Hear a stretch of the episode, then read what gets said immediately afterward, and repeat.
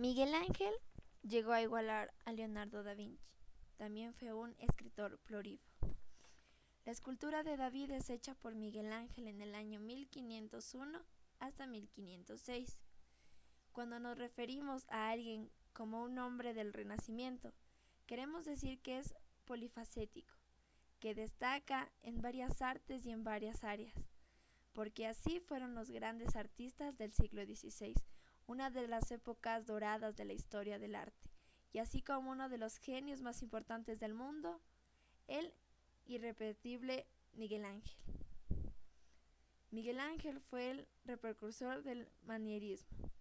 Hay historiadores que consideran que el manierismo fue un submovimiento de los fines del Renacimiento. Otros que consideran que es un submovimiento de los principios del barroco. Y otros que consideran que es un movimiento entre el Renacimiento y el barroco. Su perfecta y detallada anatomía y su postura en, en contraposición son ejemplos de los catones de belleza que se veneraban en su época.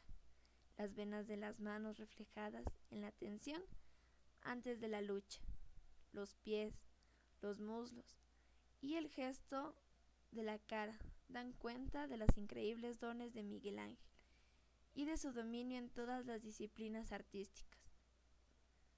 Su mirada siempre seria, ligeramente fruncida, una mirada fuerte y penetrante, equilibrada, que era capaz de derretir el hielo.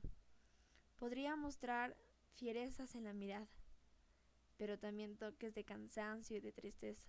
No hablamos de la mirada de David, de Miguel Ángel, sino de lo que refleja su autor, algo tan varonil como su mirada, puede haber sido plasmada por los ojos de David, sin que el Creador se diese cuenta, robando parte de su esencia e inmortalizando la mirada de un autor que fue líder, artista y seguido por millones, antes y ahora.